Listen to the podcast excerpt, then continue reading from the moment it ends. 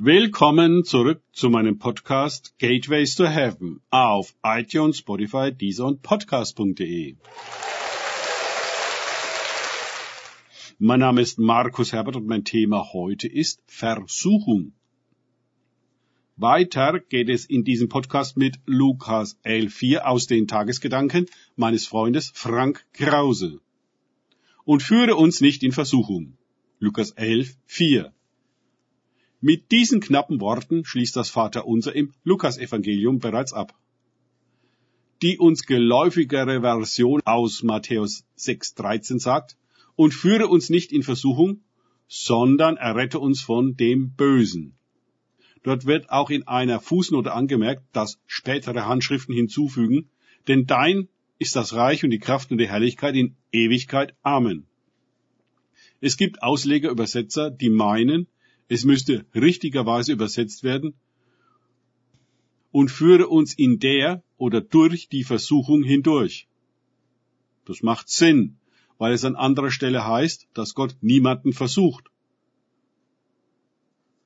Warum auch sollten wir ihn, unseren Vater, ersuchen, uns doch bitte nicht in Versuchung zu führen? Würde er es sonst wohl tun? Der Versucher ist ja ausdrücklich der Teufel.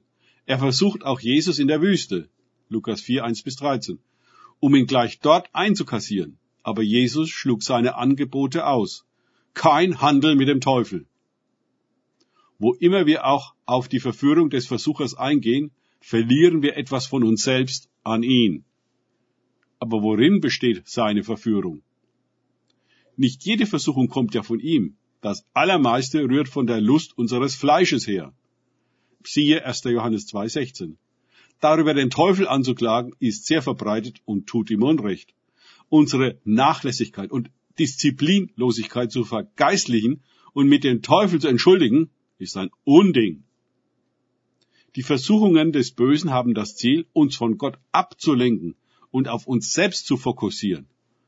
Das hält das Ego im Futter und führt dazu, dass wir weiter ein Pseudoleben in der Sündenmatrix der Welt führen das sich nicht wesentlich von dem der Nichtgläubigen unterscheidet. Ja, wir gehen sonntags in die Gemeinde und haben uns ein christliches Benehmen angeeignet.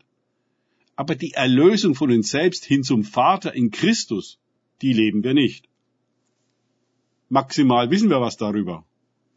Satan ist ein Meister der Täuschung. Er gaukelt uns vor, wir wären am Ziel angekommen, wenn wir noch nicht einmal auf dem Weg sind. Er verkauft uns eine äußerliche Form von Christentum während es aber um eine innere Verwandlung geht.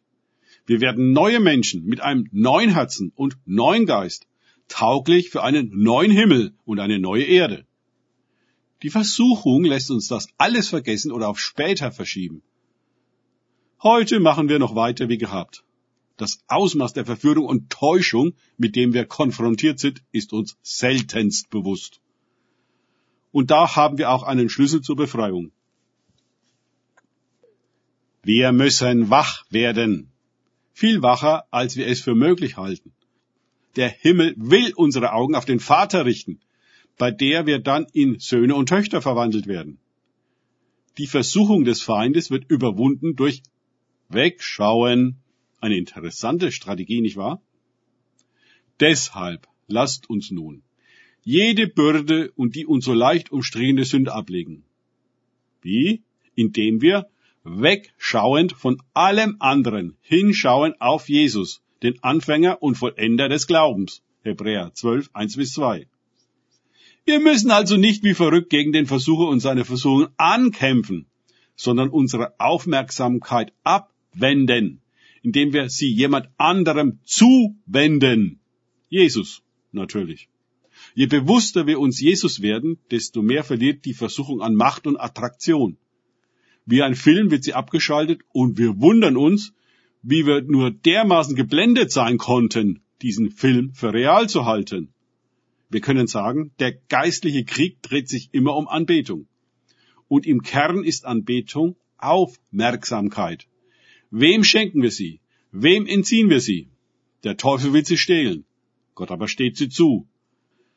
Achten wir auf ihn, also Gott, werden wir leben. Achten wir auf den Versucher, sterben wir. Danke fürs Zuhören. Denkt bitte immer daran. Kenne ich es oder kann ich es? Im Sinne von erlebe ich es. Erst sich auf Gott und Begegnungen mit ihm einlassen, bringt wahres Leben. Und die Fokussierung auf Gott. Gott segne euch und wir hören uns wieder.